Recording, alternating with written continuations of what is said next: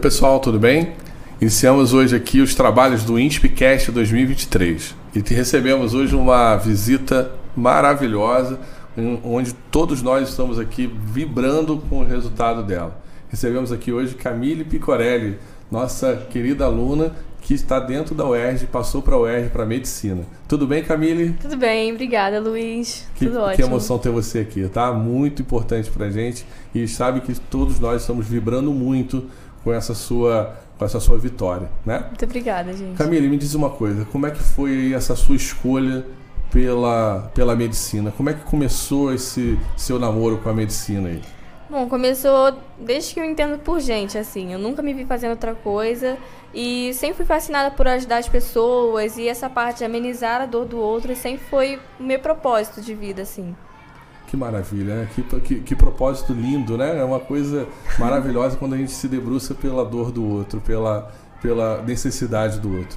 Agora me diz uma coisa, para chegar até a universidade, para chegar até o ERJ, eu sei que é o caminho é um caminho um pouco mais extenso, né? É um caminho que é um pouquinho mais comprido. Diz aí, como é que você trabalharia? O que, que você diria em termos de dicas para que aqueles que estão querendo seguir os seu, seus passos aí para dentro da medicina, ele possa alcançar esse sucesso que você alcançou.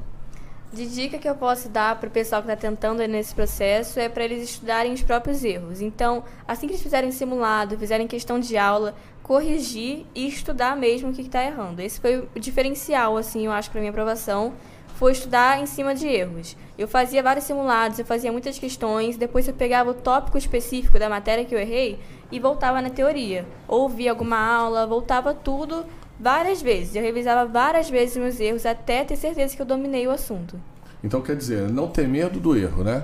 Isso. O erro não é seu inimigo. Não, o erro é seu amigo, sou super a favor dos erros e é em cima deles que a gente tem que basear nosso estudo, sabe? Perfeito, perfeito, estratégia perfeita, porque a partir disso aí você vai testar, testar, testar e quando chegar lá na hora da prova, Exatamente. você está preparado, Exatamente. É Agora, me diz uma coisa, em relação à redação, você fez alguma estratégia diferenciada entre a redação da UERJ, a redação do Enem? Como é que você trabalhou aí a sua parte de escrita, que é tão importante, uma nota muito importante essa, né?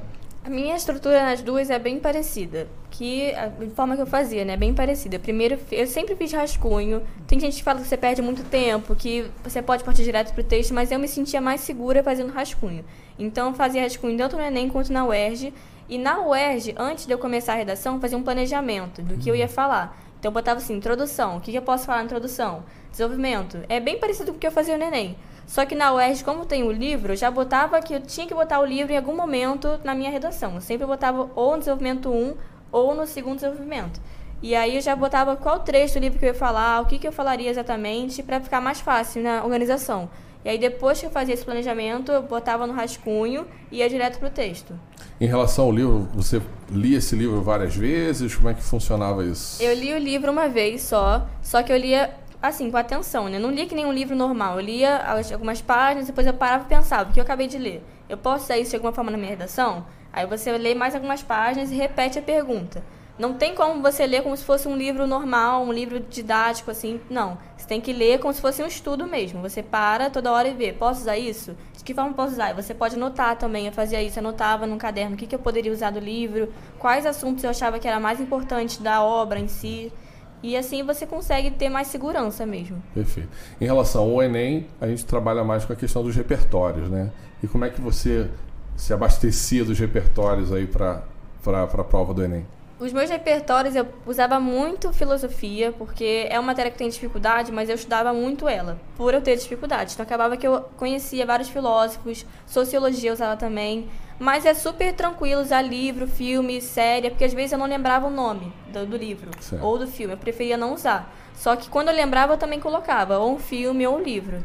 Isso é dava tinha aquela base ali, aquela Isso. sustentação para sua redação, né? Com certeza. Agora, dentro das áreas, vamos lá, em relação às áreas. A gente sempre tem uma área que a gente gosta mais, aquela área que a gente vai caminhando de uma forma mais, mais com mais dificuldade. Como é que é a sua estrutura de estudo dentro das áreas aí? Linguagens, humanas, ciência da natureza, né, e a matemática. Como é que você fazia isso? Então, eu sempre tive mais facilidade com natureza e matemática. Então eu fazia direto as questões e depois eu voltava no que eu errei. Então, por exemplo, eu já começava o dia fazendo questão de matemática. Se eu errasse a questão, eu voltava na questão, via qual era o assunto que eu errei e estudava o assunto. Agora, na, é, agora humanas, eu tinha mais dificuldade. Então, não conseguia fazer direto isso de ir na questão e voltar.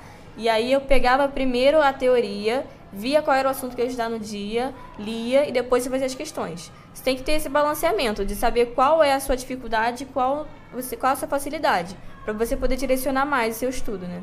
Em suma, então, aquela estrutura que você criou é uma estrutura de que, que ao longo da semana você ia dividindo ali para poder dar conta de tudo. Isso. A rotina, né? Criando Isso. aquela rotina de estudo.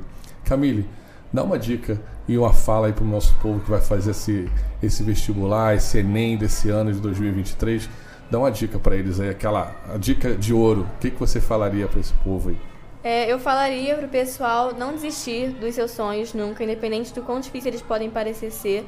É, tá mais perto do que vocês imaginam, gente, a hora da aprovação de vocês.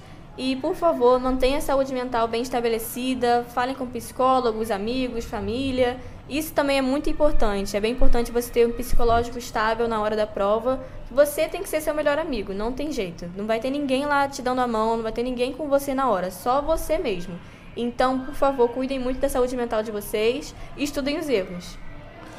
Muito obrigado, tá? Obrigado Obrigada por você ter vindo vocês, aqui. gente. Obrigado por você ter esse carinho tão grande com a nossa escola, com a sua escola, né? A casa é sua, você sempre que você sempre vai ser uma espiana, né? Sim, muito com obrigado. certeza. Muito e, gente, obrigada. muito obrigado por vocês terem acompanhado aqui e essa é só a primeira, tá bom? Tchau, tchau. Beijo, gente. Thank you.